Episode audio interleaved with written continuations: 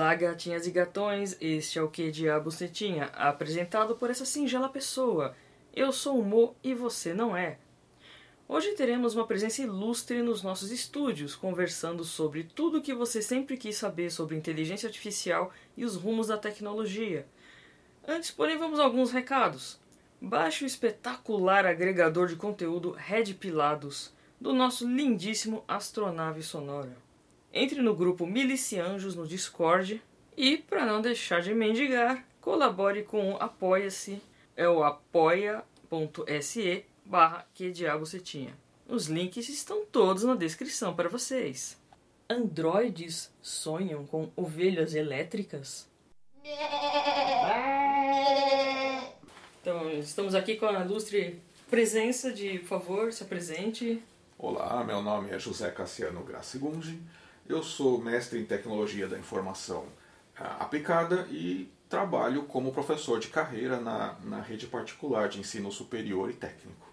Ensino praticamente é, exclusivo de computação, programação, análise de sistemas, essas coisas. É, então, o que a gente queria conversar aqui foi um assunto sugerido no, por um, uma- um ouvinte lá do, do, do SoundCloud, pelo lindo nome de sul-americano Fudido, e quis falar sobre. queria que a gente falasse sobre bug do milênio. Bug do milênio. Realmente é um blast of the past esse, né? Há muito tempo a gente não ouvia falar. Realmente só quando se fala de história da, da computação.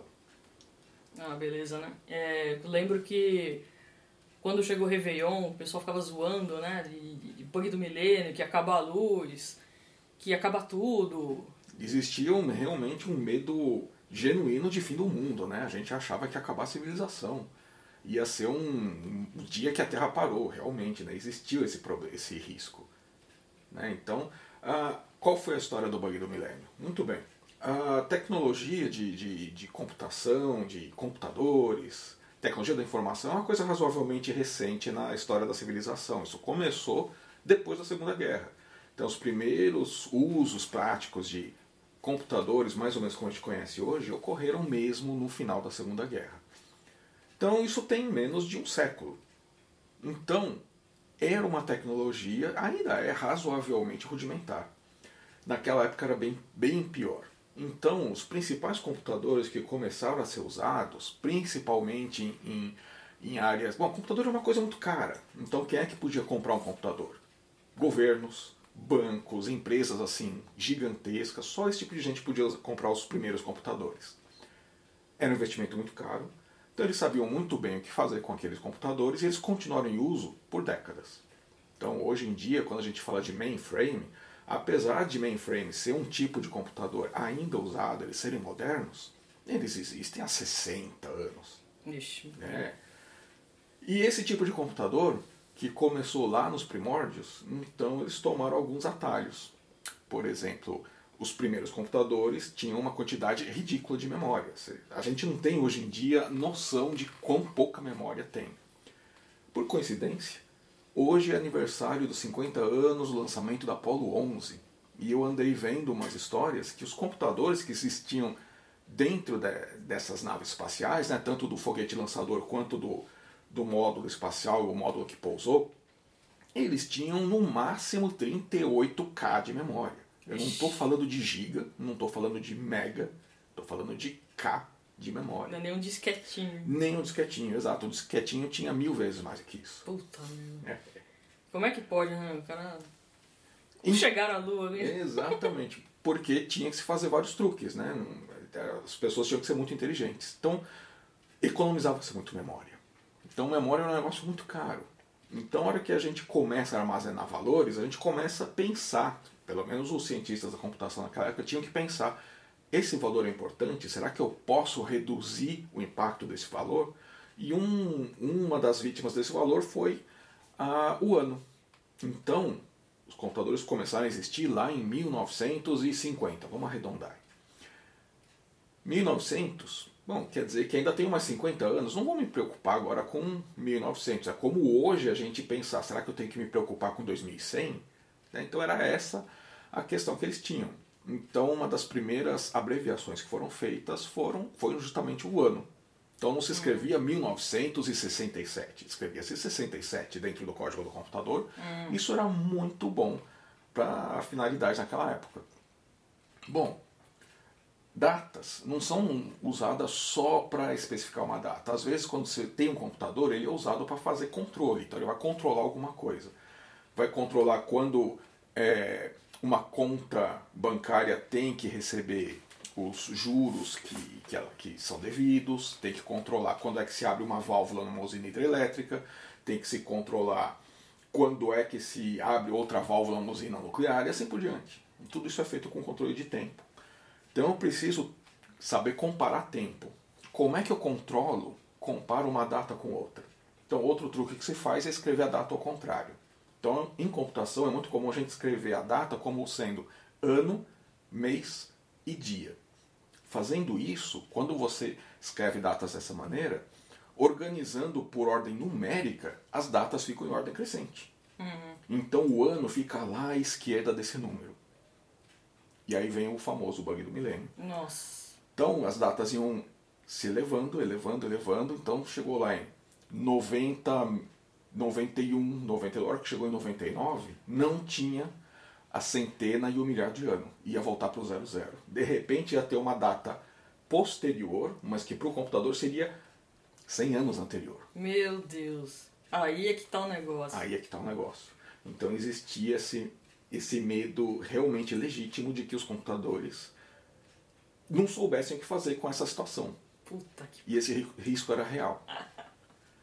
E as empresas realmente tiveram que sair correndo e corrigir esse monte de código, desse monte de computador antigo, caro e hum, de altíssima responsabilidade Nossa. para que isso não acontecesse.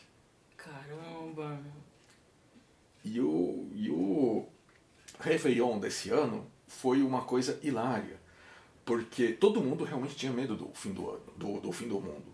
Então, durante a cobertura do Réveillon, que todo mundo sempre começa a ver o primeiro país que muda de ano, que é a Nova Zelândia. Então ficou todo mundo de olho na Nova Zelândia. A hora que deu meia-noite na Nova Zelândia e as luzes não apagaram. As luzes não apagaram. Foi aquela notícia.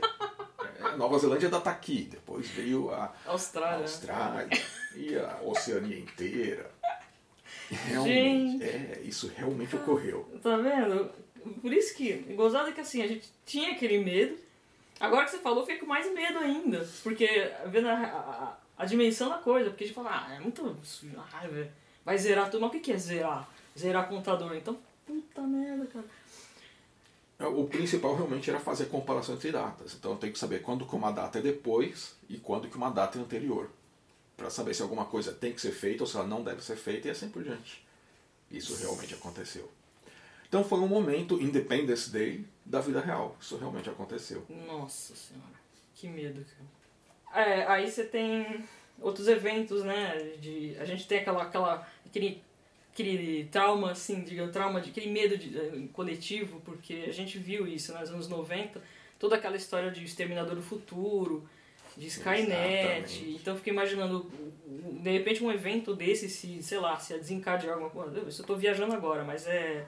Sei lá, alguma coisa assim. E é engraçado você ter falado, porque quando se fala de Skynet, é um tema recorrente da, da ficção científica, né, que são as máquinas adquirindo inteligência. No momento que a máquina adquire inteligência, ela quer escravizar ou exterminar a espécie humana. É igual o Matrix, né? Igual Matrix, igual o Skynet do Exterminador, É. igual o HAL 9000, né? do- E, nossa. Esse foi o primeiro, Isso foi- é, pelo menos o primeiro do cinema, né? é. Só que ele era um ele era um, né? Não é uma um. rede. É. Mas ele tomava conta de todos aqueles humanos dentro da nave. E, convenhamos, não existe spoiler de um filme de 50 anos, né? Então ele matou a tripulação inteira. É, Só um sobreviveu. pois é. Naquelas, né? É, Que- é naquelas. Acompanha a sequência de livros, né? É. Você só Ah. vai entender essa história se você ler os quatro livros. É, pois é. E, e esse problema realmente tem é, levado, levantado algumas discussões. Né? Então, tem duas pessoas muito importantes que já manifestaram a, uma opinião, que foi o Elon Musk e o Stephen Hawking.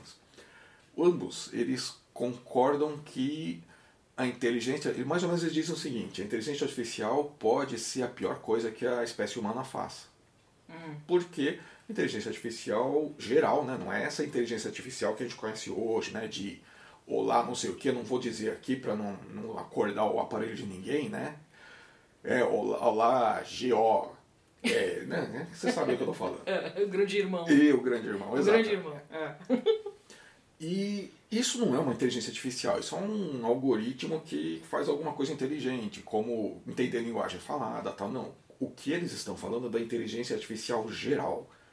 Então, a inteligência artificial geral seria aquele algoritmo que pode se admitir que ele tenha consciência, que ele tenha capacidade criativa, que ele realmente. Ah, e o mais importante, consiga se reproduzir. Então ele consegue se melhorar e produzir novas inteligências artificiais mais, mais poderosas do que ele próprio. Nossa. Então essa seria a inteligência artificial geral.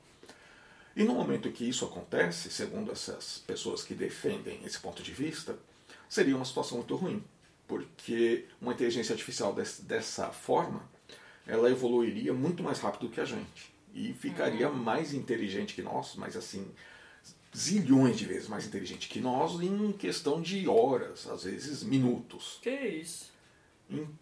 E uma coisa curiosa, curiosa quanto à inteligência artificial é que quase sempre ela não faz o que a gente espera. Principalmente quando a gente lida com aprendizado de máquina. Então eu vou ter que voltar um pouquinho, falar um pouquinho de inteligência artificial para a gente chegar nesse ponto. Tá. Então, algoritmo, todo mundo já ouviu falar. Né? Eu digo para os meus alunos, algoritmo é receita de bolo. Você simplesmente vai dizer para um computador que é uma máquina extremamente burra como é que ela faz alguma coisa. Então você tem que dizer para a máquina, pega o número do usuário, coloca nessa caixinha, pega outro número do usuário, coloca nessa outra caixinha, pega o valor das duas caixinhas, soma, descobre se é maior e coloca na maior do que 5 e diz na tela se o aluno foi aprovado ou reprovado. Isso é uma receita de bolo, né? um algoritmo extremamente simples. Muito bem. Conforme os algoritmos vão subindo de, de, de complexidade, eles vão resolvendo problemas cada vez mais complicados. Então, hoje em dia, a gente está acostumado com algoritmos muito legais, por exemplo, que reconhecem rostos em, em fotografias. Hum, os chineses lá. né? É, não, mas hoje em dia os nossos celulares já conseguem fazer isso. No momento que você vai tirar uma foto com o seu celular, ele já reconhece onde estão os rostos e é ali que ele vai focalizar. Não é que eu pensei naquela história de câmera É, de rua, que os caras é. reconhecem o cara andando ali Esse é um passo hora. mais adiante. É, né? vixi, sinistro. E mesmo assim eles já são sofisticados, né? Só esse, é, esse reconhecimento de rosto nas nossas câmeras. Então, esse tipo de algoritmo, que a gente já pode dizer que é um algoritmo de inteligência artificial, já consegue fazer alguma coisa.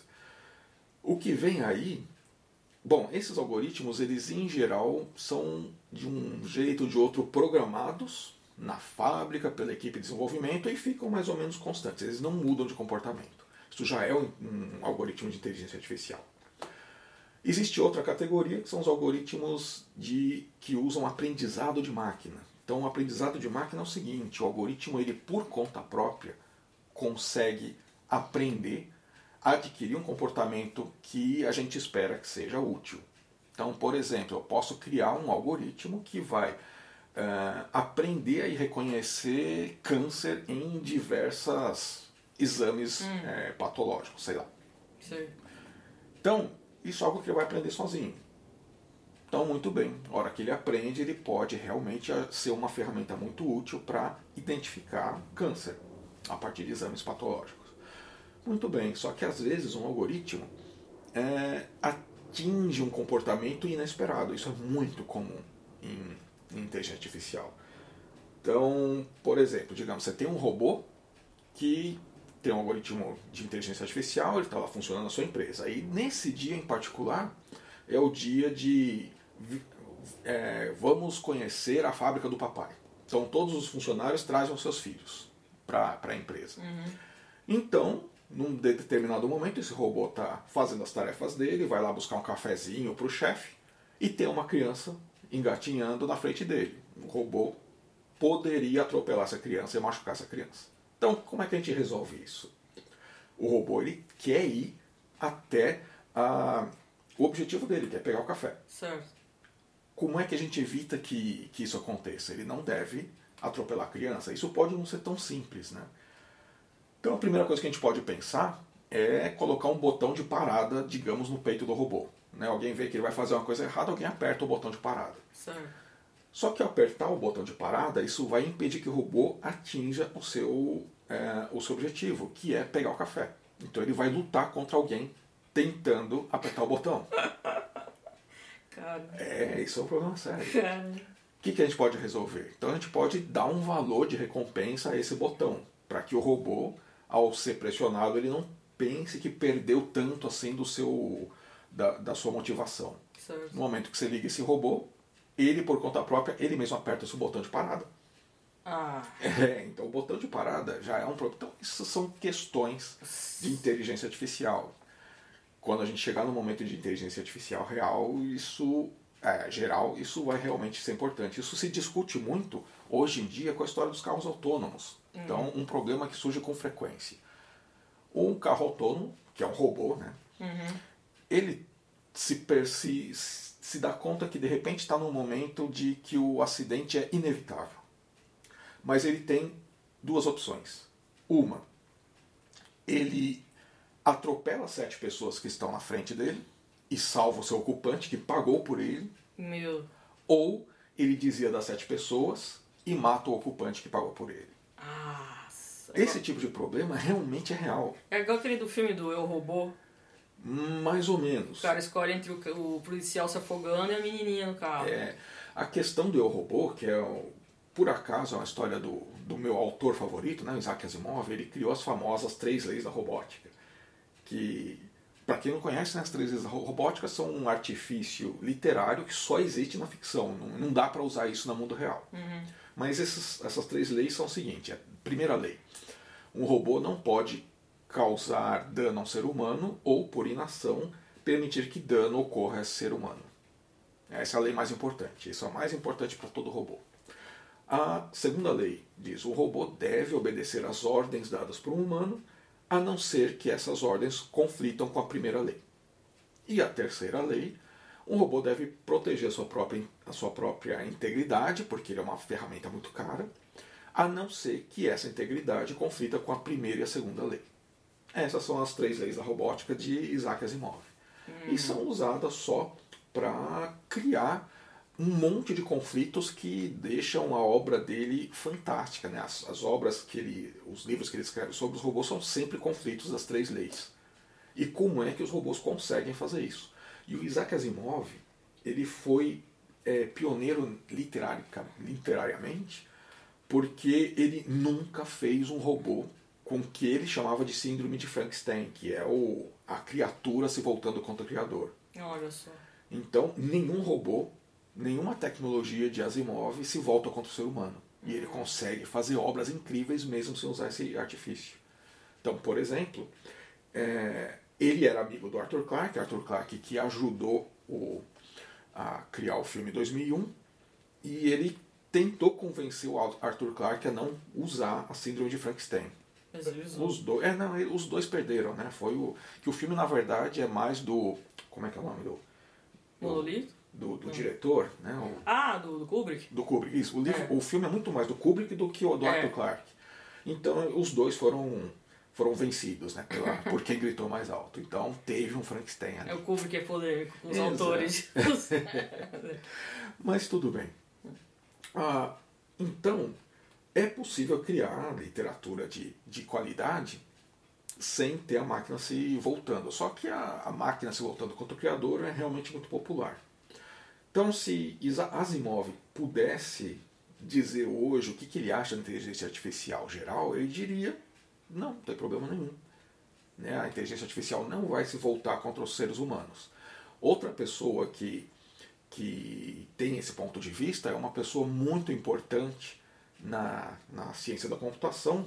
É um dos três amigos, né? quem estuda orientação a objetos pode ter ouvido ele, que é um dos três amigos, e o nome dele é Grady Book, que é o, o primeiro autor dos caras que inventaram a OML, né? que é uma ferramenta que a gente usa em orientação a objetos. O cara realmente é muito importante. E ele também concorda que a inteligência artificial geral não é problema. O que a gente tem de problema com a inteligência artificial hoje é uma coisa muito mais simples. Nós não estamos lidando com máquinas se voltando contra nós. A gente está se, se deparando com o problema dos algoritmos de aprendizado de máquina fazerem coisas que a gente não espera. Hum, E é isso que está acontecendo hoje com a internet. E isso está acontecendo já há vários anos. Então o que, que acontece com a internet?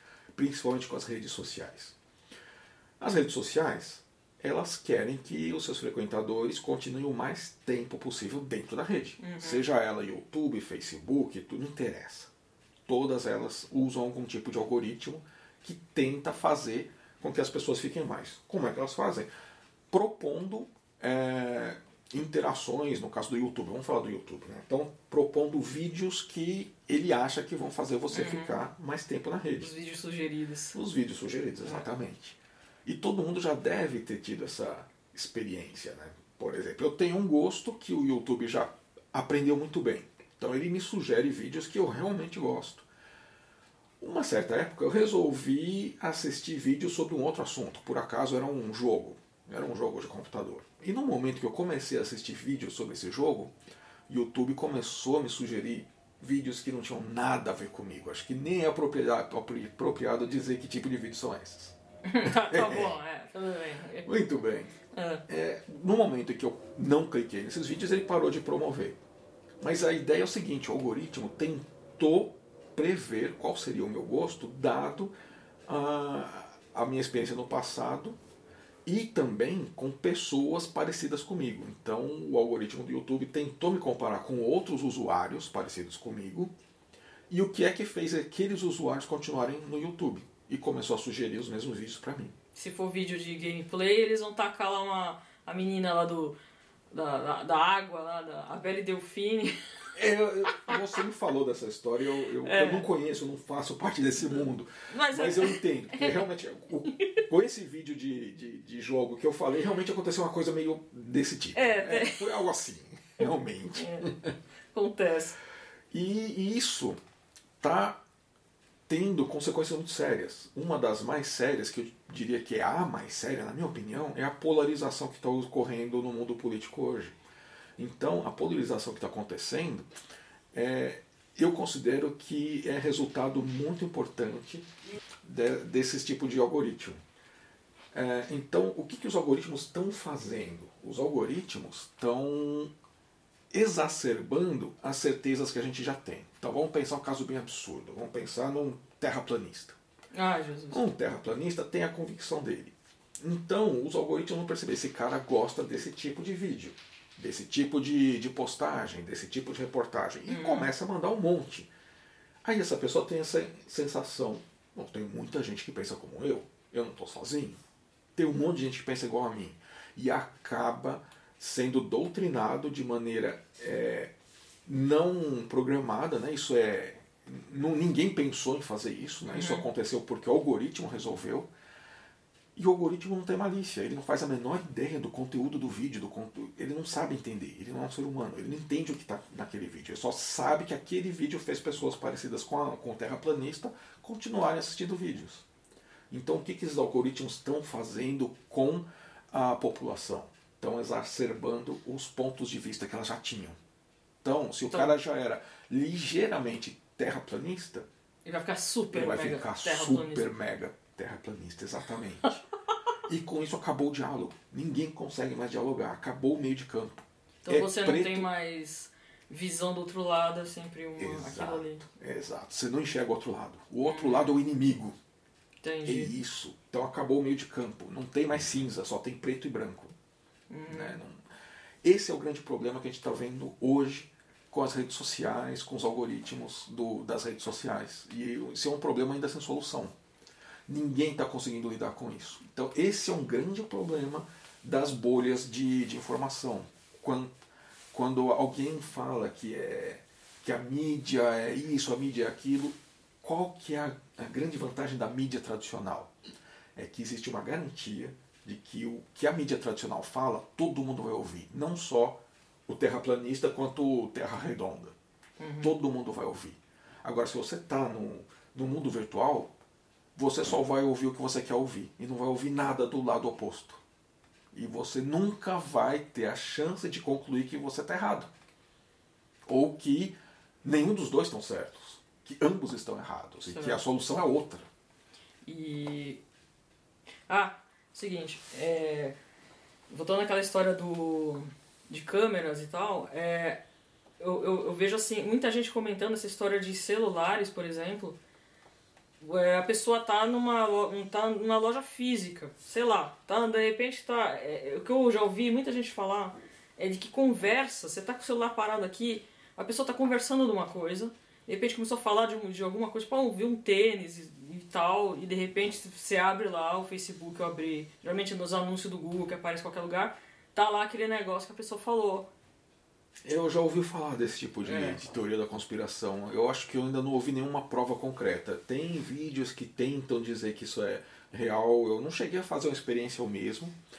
É, mas, por outro lado, tem coisas que são verdadeiras. Recentemente, essa semana, por exemplo, houve um escândalo no Google que uma empresa afiliada ou parceira do Google que que trabalhava com aprendizado de máquina justamente para ajudar a ferramenta do Google de, de reconhecimento de voz, principalmente com aquele alto-falante inteligente deles, né? Então tem pessoas que são contratadas para ficar ouvindo as frases que as pessoas dizem para o alto-falante e ajudar o algoritmo a entender aquelas frases, às vezes sotaques, às vezes ritmos diferentes e assim por diante. E essa pessoa, provavelmente um ex-funcionário de uma empresa dessas, resolveu abrir a boca e publicou um monte de frases que foram gravadas pelos, pelos alto-falantes inteligentes da Google e algumas delas não foram iniciadas com a frase mágica deles. Ou seja, aquele alto-falante não só está gravando o tempo todo, ah, mas como tem gente ali ouvindo. Então isso está tendo um problema, essa história ainda não está terminada, mas todos os alto-falantes inteligentes, né, os três grandes que existem, né, o Google, o da Amazon e o, e o da Apple, tem esse tipo de, de, de questão. E é muito difícil a gente saber se eles realmente garantem a, a privacidade das pessoas ou não. Porque o Google não nega que existem funcionários que estão lá gravando, mas eles garantem que essas, essas gravações não estão associadas a nome de usuário, e-mail e nada disso. Está sendo usado só para aprimorar a inteligência artificial. A questão é questão de confiança, a gente não sabe. Nossa senhora. Então e- existe essa possibilidade, sim. E lembrando que o Google faz todo o dinheiro dele a partir de anúncio, né? então faz muito, muito sentido. É, eu vejo assim que é, a gente tem essa. essa- é, eu, pelo menos, vivo uma paranoia constante, né? Tudo assim. ah, tudo é teoria da conspiração, mas é, eu- o que eu vejo na, na real é que qualquer coisa que você abre, tá lá o anúncio de coisas que você olhou. Em qualquer lugar que você vai, você E vai no esse Facebook, tipo- vai no Google, você É. vai, você abre um blog, você abre qualquer coisa, tá lá o anúnciozinho ali. E esse anúncio cos- costuma ser muito burro, né? Você abre uma loja, compra um negócio e ele vai passar uns três meses te anunciando aquele negócio que você já comprou.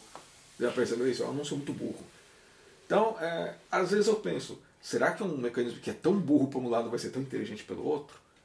Ou a gente simplesmente abraça o capeta E e, vai embora. e vai embora? Exato, porque é o mundo que a gente vive hoje. Porque não deixa de ser uma vitrine, porque o que interessa é. é, tá, tá lá, e você vai olhar. E, e, o- e o visual é muito importante. Quando você trabalha em comércio eletrônico, botou uma, botou uma fotinha ali, você vai clicar. Porque você não vai ficar assim o tempo todo, falar, ah, o cliente ele vai querer uma coisa e vai procurar. Às vezes você tá de bobeira, você assim, pô, olha lá, não, tem um tênis aqui. Afinal, anúncio, né, publicidade é um- uma atividade útil. Né? Como é que a gente conheceria as coisas que a gente deseja sem publicidade? Pois é, Então é uma coisa útil. tem que mostrar. O problema é quando tem tanto malícia quanto incompetência. Por exemplo, a coisa de uns seis meses, é, sei não, uns três meses atrás, houve um mês fatídico em que o Facebook gritou aos quatro ventos do mundo que ele é incompetente. Ele foram, foram, foi um mês em que tinha, teve um escândalo de, de, de perda de informações, né, É. divulgação de informações, um por semana. A hora que chegou a quarta semana, eu falei, hum, não, Não, realmente, eu assim. como profissional dessa área não posso continuar Não no dá. Facebook, eu, eu matei minha É. conta, realmente Agora- não dá. Por pura incompetência. Agora me fala uma coisa, e esses aplicativos assim de. Tem aquele que faz as carinhas de criancinha, é envelhecer, é tudo russo, como é que é? Ah, esse foi um É. dos primeiros escândalos do Facebook, né? Que o Facebook us- tem essas empresas que fazem esse tipo de, de joguinho, né? É. Que mudam. Parece coisa interessante. É, muda o sexo, como você ficaria com cara de mulher. de bebê ou teste de, de signo, não sei o quê. É. É, quem vai clicar no seu. Enfim, É. um monte de coisa. Sempre que você vai rodar um aplicativo desses, o que, que o Facebook faz? A primeira coisa é, você aceita que esse aplicativo tem acesso à sua conta? Bom, eu depois, quero sim. descobrir como é que eu fico com cara de neném. Eu falo sim, É. óbvio. Então o que, que aconteceu ali? O aplicativo conseguiu que você desse autorização para que ele olhasse o seu perfil. Então, o, o que, que esse aplicativo está querendo? Não está querendo te mostrar com cara de neném, ele está pegando as informações. Ele, é, é assim que você está pagando pelo uso do aplicativo. É. Nada é de graça. Quando alguma coisa é de graça, o que tá, o, o produto na verdade não é o aplicativo, o produto é você. Meu Deus. Essa é a questão. Então, esse é um dos grandes problemas do Google. O Google tem tudo de graça. Não. É você. Aqueles não são os produtos do É Google. a sua alma. Exatamente. Você é o produto do Google. Você é o produto, prestem atenção nisso. Pior ainda. Então, a É. gente precisa ter noção de onde está pisando. É, é isso. Então, usar um aplicativo gratuito, usar o Android que é gratuito, ou usar o, o Google Docs, ou seja lá o que for, tudo isso é útil. Será que a gente precisa ter medo do bicho papão e viver com dentro da caverna para sempre? Ah, o meu medo é assim, por exemplo, não é nem questão de falar, ah, dado pessoal. Falei, ah, os caras ligam aqui em casa dando golpe, eles sabem nome de até de avó. Exato. Agora o problema é, eu, eu penso assim, por exemplo, dados bancários, porque Uhum. é, você faz coisa pela internet. Eu, eu pago coisa, eu pago conta, tudo tem um aplicativo, computador e tal. E meu, meu medo é esse. Não digo nem celular, é um computador, mas é, é esse o medo. Ah, o celular é pior. Então, celular eu não uso não. É. Celular eu não uso não. Exato. É, ah, não, dependendo do seu banco. O meu banco me obriga a usar o celular. Ah. Eu não tenho opção. É por causa do token, aquelas lá, Exatamente. bosta. É. Vamos deixar pra lá, não quero falar de, de marca de banco. É, não, deixa lá, né? É. É, então, às vezes, eu, eu me pergunto, a gente tem que ter mais medo do algoritmo, a gente tem que ter mais medo do hacker, a gente tem que ter mais medo do ladrão que está ali na esquina. é, Do hacker também. Não, não, Não. essa história de hacker não existe. Não. Na verdade, É lenda urbana. é lenda urbana, porque o hacker de raiz não está extinto, não existe mais. O que existe hoje é o cara que manda aquele e-mail, olha, você ganhou um prêmio, olha, eu vou te processar, ou qualquer coisa assim, clique aqui para ver o processo. É, é sempre um- uma técnica chamada de engenharia social, que é eu vou tentar te enganar de modo a convencê-lo a clicar em alguma coisa e você vai me dar essa informação.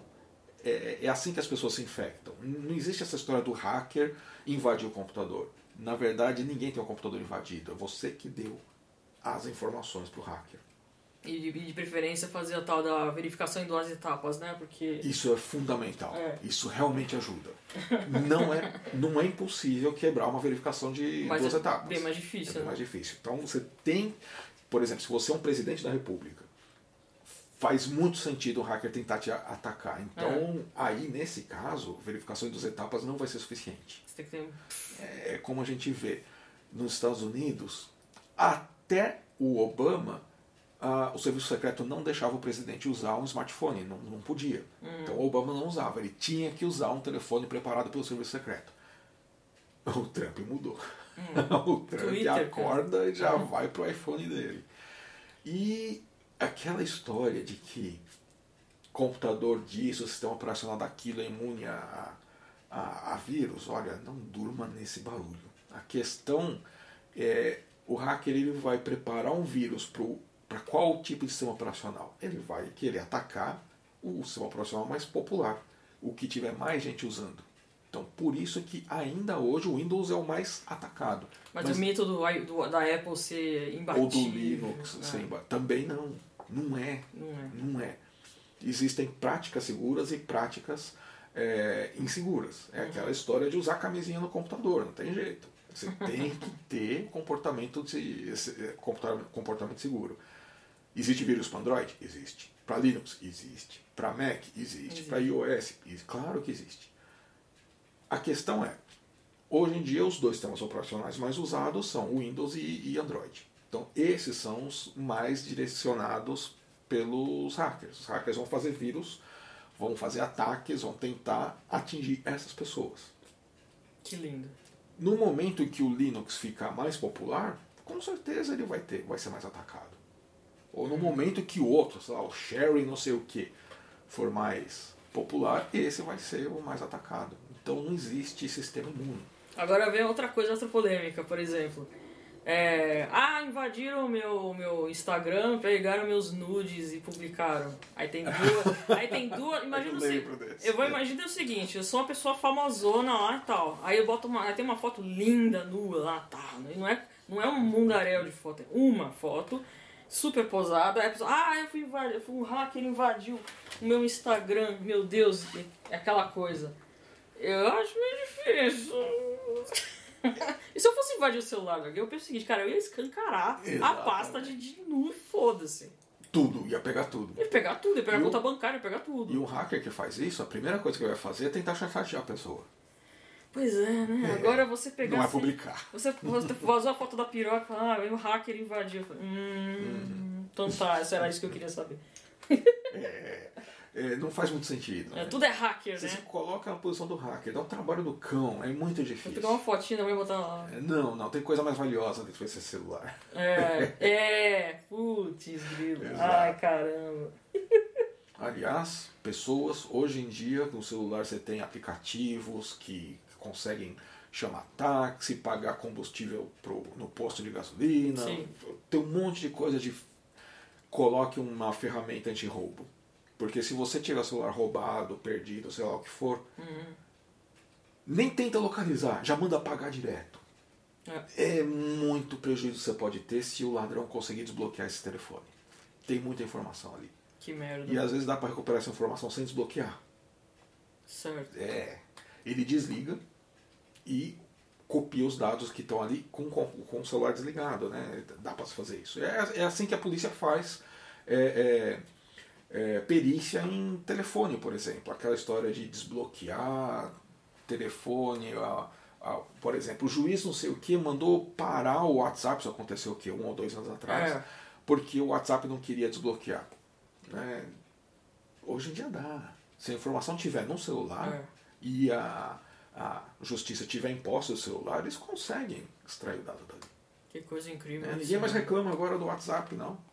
Você reparou? Acabou, né? É, acabou. Agora, porque assim, tem aquela treta, né? Porque o WhatsApp ele hospeda no, no Google, né? Na nuvem do Google. E o Telegram, Ah, por exemplo. O Telegram é dos russos lá, no servidor próprio, sei lá, o negócio lá. Enfim, mas é. é, não adianta. Não, Não, adianta é. falar assim, ah, eu não uso tal coisa. Porque o que eu, eu, eu gozado que eu- a, a gente ainda conhece pessoas que falam, eu estou fora da. Estou fora da rede, eu não eu só tenho, eu só uso o WhatsApp, porque eu não tenho. Eu só uso e-mail, é, eu não uso Link- LinkedIn, eu não uso o Facebook, porque eu não sei o que, não sei o que. Ela falou assim, "Ah, mas você criou uma conta no Google pra entrar no. Exato. Não. Mesmo se você for eremita, o fato de você já ter um RG ou CPF já te coloca na rede. Ah, Não, Pois não é, tem não jeito. tem como, não É. tem jeito, cara. É pra arrancar as digitais da mão, né? É. Nossa, que da hora, gente. Então, a gente tem É. é, é, mano, razões para ter medo hoje em dia? Tem, mas ninguém precisa perder o sono por causa disso. É, é um mundo perigoso, sempre foi, mesmo antes da tecnologia. Sempre existiu ladrão, sempre existiu estelionatário. Então é só mudar as ferramentas.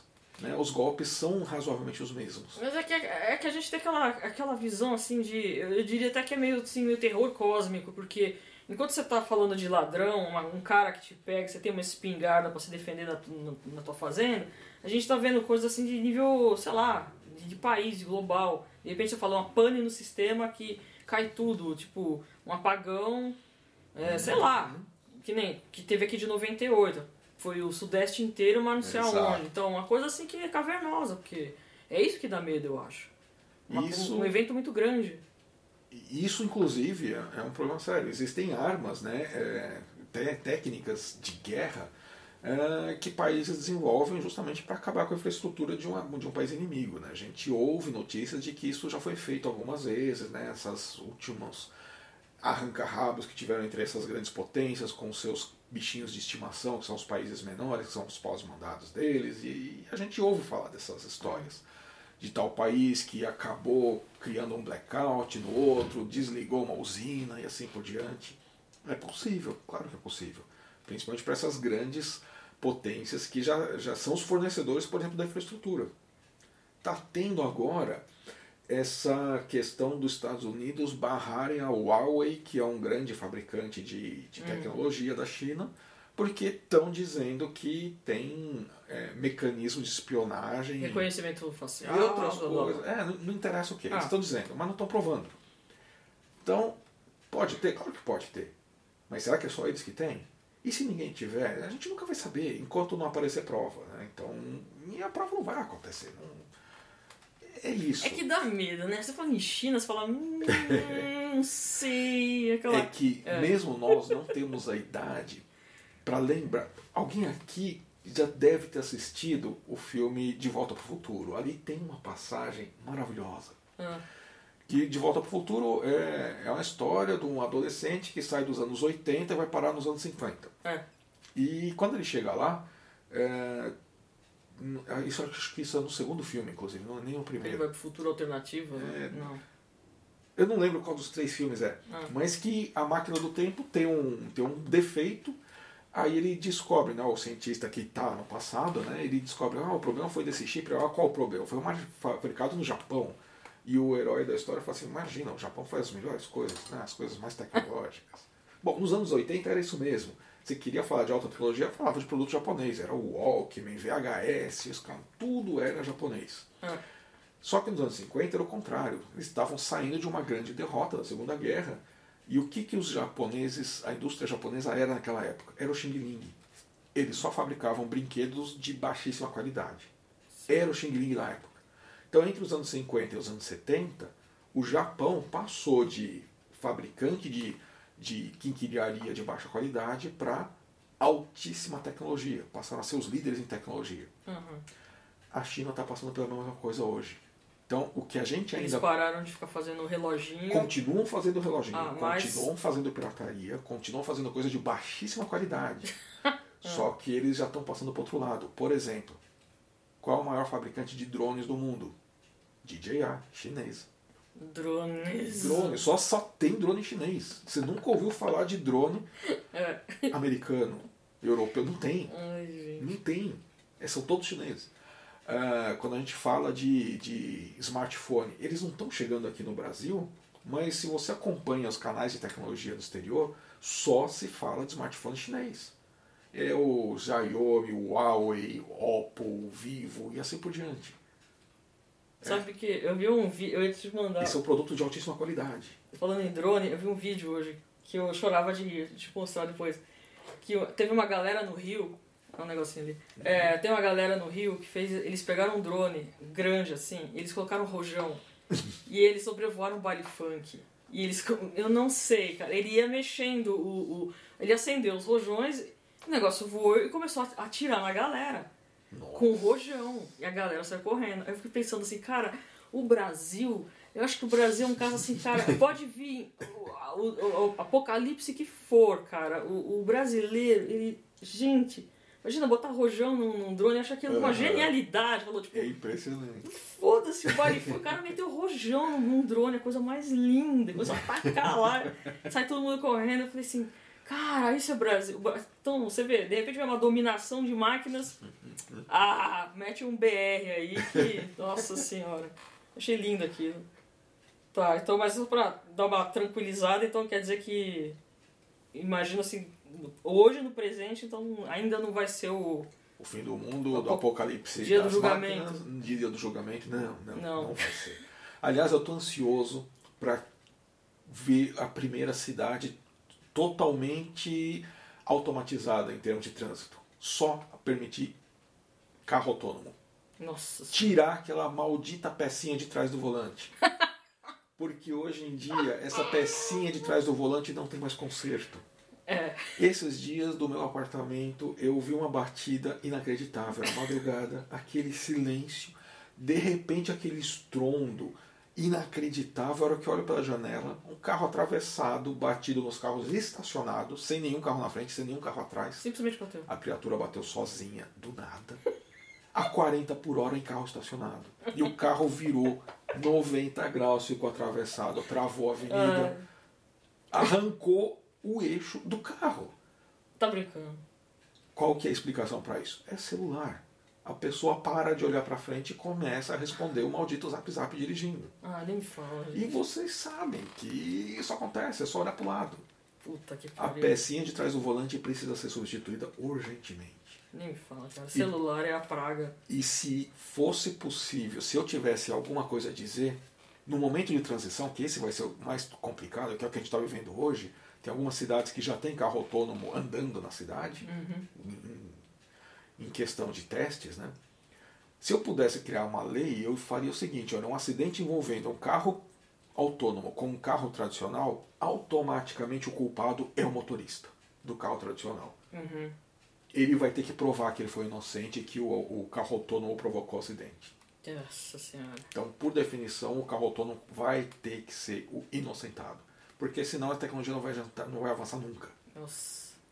Mas é fogo, essa história de celular é terrível, cara. O celular É é, um- é um. É inacreditável. É o Black Mirror total, assim. Você fala, gente, às vezes eu tô assim no trem, no ônibus, qualquer lugar. É que ônibus é diferente, porque ônibus é demorado pra caramba, então você fica meio ali bodeado. Mas, por exemplo, você tá num vagão.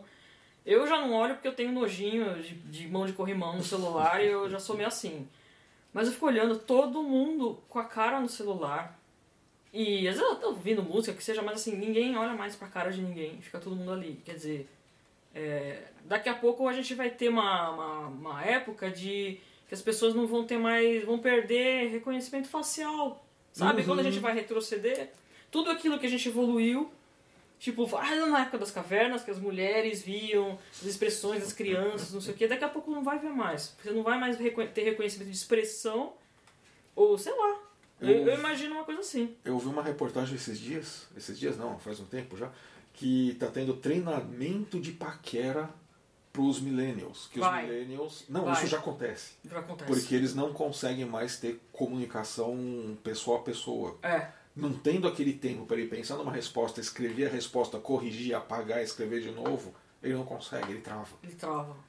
É, Tá assim mesmo, tá feio o negócio. nós estamos vivendo uma, uma situação muito peculiar. É, A tecnologia cresceu muito mais rápido do que a nossa habilidade de saber lidar com ela. As pessoas não sabem lidar com tecnologia, com celular. As pessoas andam e são atropeladas porque não conseguem largar o som.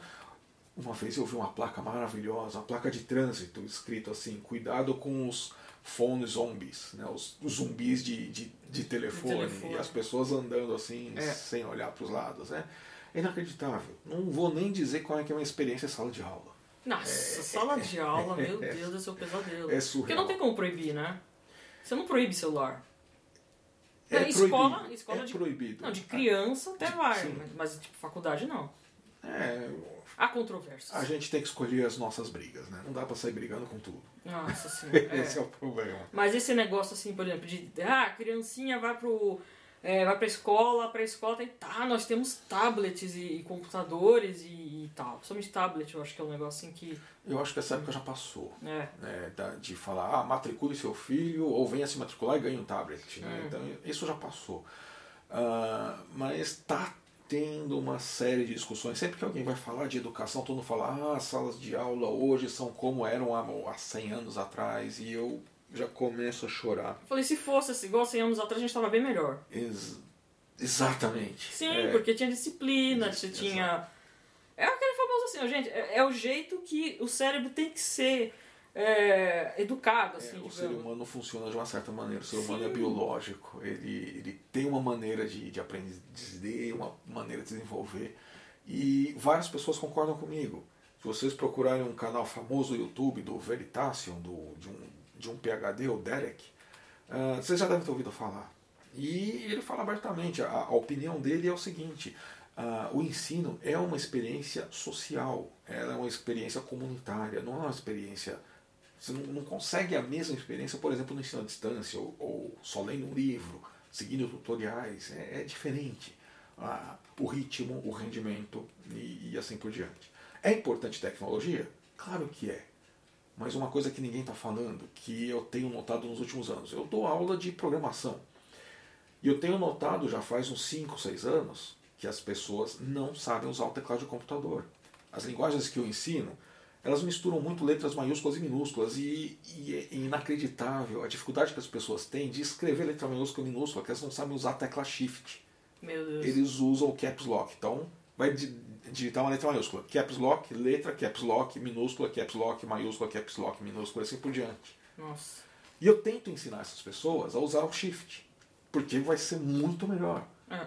Elas não conseguem aprender porque elas foram alfabetizadas com o celular. Nossa senhora. Ele- Então, isso é um um aprendizado que precisa. Ninguém está discutindo isso. É preciso ensinar é, informática básica desde a primeira série, junto com datilografia. Putz. É uma arte que precisa voltar. É. Datilografia. Todo mundo usa teclado? Tem que aprender a usar a ferramenta. A pessoa nem sabe, mas fala assim, olha, aprendeu a fazer o E- a SDR. A É. pessoa nem sabe qual é SDR. Qual que é outra? É QW. J, É K, QWERTY, né? É. É, o QWERTY é a primeira linha, é. que dá o nome ao teclado. Ah tá, QWERTY é a linha de cima, mas é o ASDR. ASDF, é. ASDF, olha eu viajando.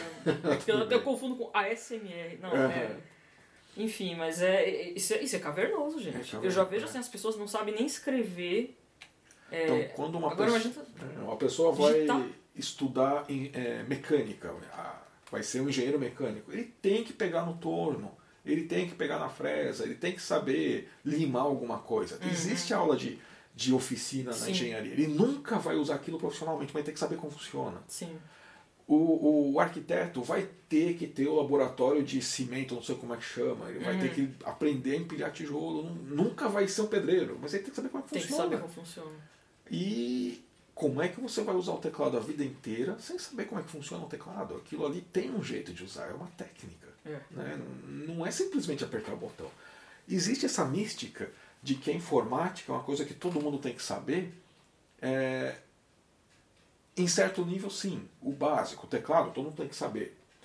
Aí alguém fala, ah, eu tenho que consertar o computador, não sei o que, eu tenho que se cons- conseguir sozinho. Não, aí você chama um profissional. Hum. Você vai formatar o computador, não sabe como fazer isso? Tudo bem, chama um profissional. Quer comprar uma placa de vídeo nova, quebrou a tela do seu notebook, você chama um profissional. Mas o básico, como operar, você tem que saber.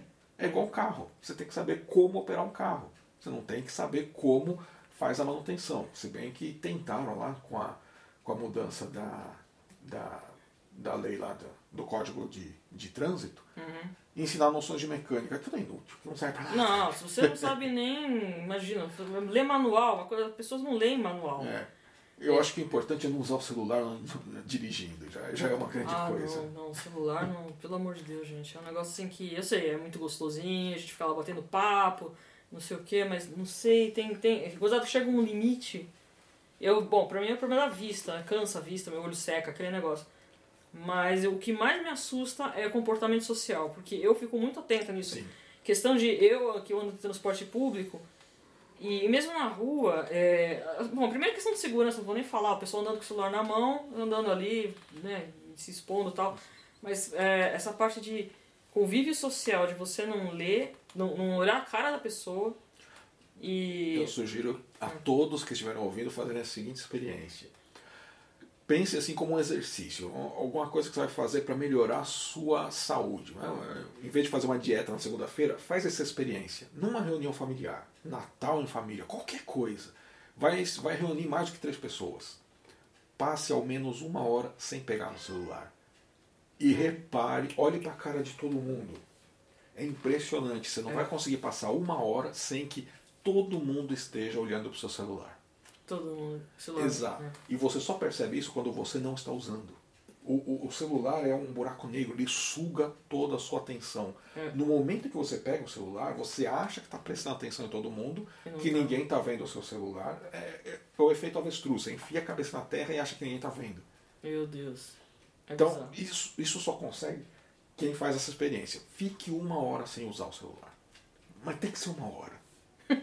Não é cinco Não, minutos, não é cinco minutos. Não é uma exato. hora. É Começa a uma tremer hora. a mão já.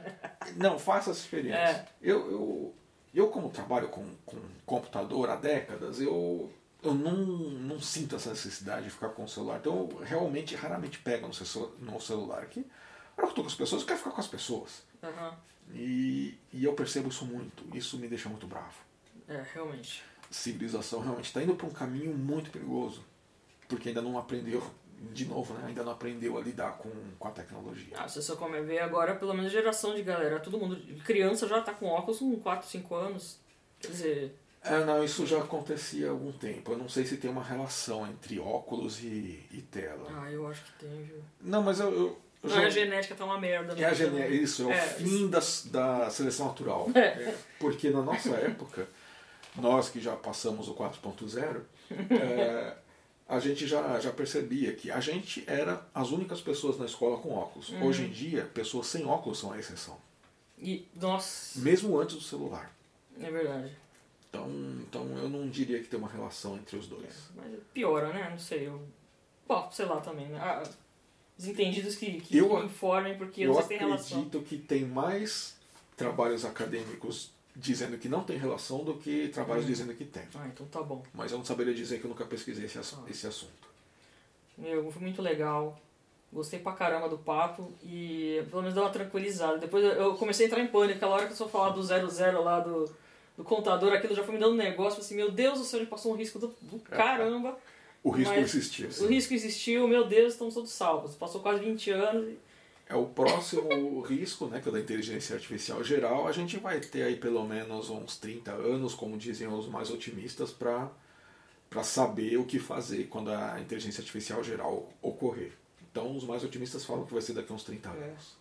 Então, você tem, Máximo, no, mínimo 20, vai, vamos dizer isso. você tem algum conselho assim, final, pra dar pro povo alguma orientação? Fala assim, olha, ainda mais o pessoal que tá, sei lá, vida acadêmica, indo pra faculdade, essas coisas. Eu acho que não, não- o nosso mundo já é complicado demais, a gente não precisa criar mais complicação e aplicar no mundo virtual os mesmos cuidados que a gente aplica no mundo real. Por exemplo, não aceitar doces de estranhos, mesma coisa, não clica em nada que veio de um lugar que você não sabe. Aplicativos É, estranhos! exato. Não clique em nada, saiba o que você está clicando. Passa o mouse em cima antes e vê o endereço. Tenha um antivírus instalado. É questão básica. O que a gente aplica no mundo real é aplicar no mundo virtual. Ah, Eu só fico triste que nem 10% de vocês que estão ouvindo vão, vão realmente isso. fazer isso. tá nem aí. Porque vocês vão ter que aprender do jeito difícil, né? Vocês estão tendo a chance de aprender do jeito fácil. Mas tudo bem, é, o mundo é assim. A gente É. não consegue atingir todo mundo. Ah, mesmo porque se tiver um golpe aí vai cair 100 mil, 1 milhão, Uhum. né? E todo mundo, quem não caiu, vai achar, eu nunca vou cair, até o dia que cai. Até o dia que o Facebook fala, galera, vocês fizeram parte do experimento social e já era. Já foi. Tá ótimo. Maravilha. Obrigadão, obrigadão pela participação. E obrigado a todos que ouviram. Um grande abraço. Então vai ter gravado porque. Participações especiais no gatinho. É o gatinho.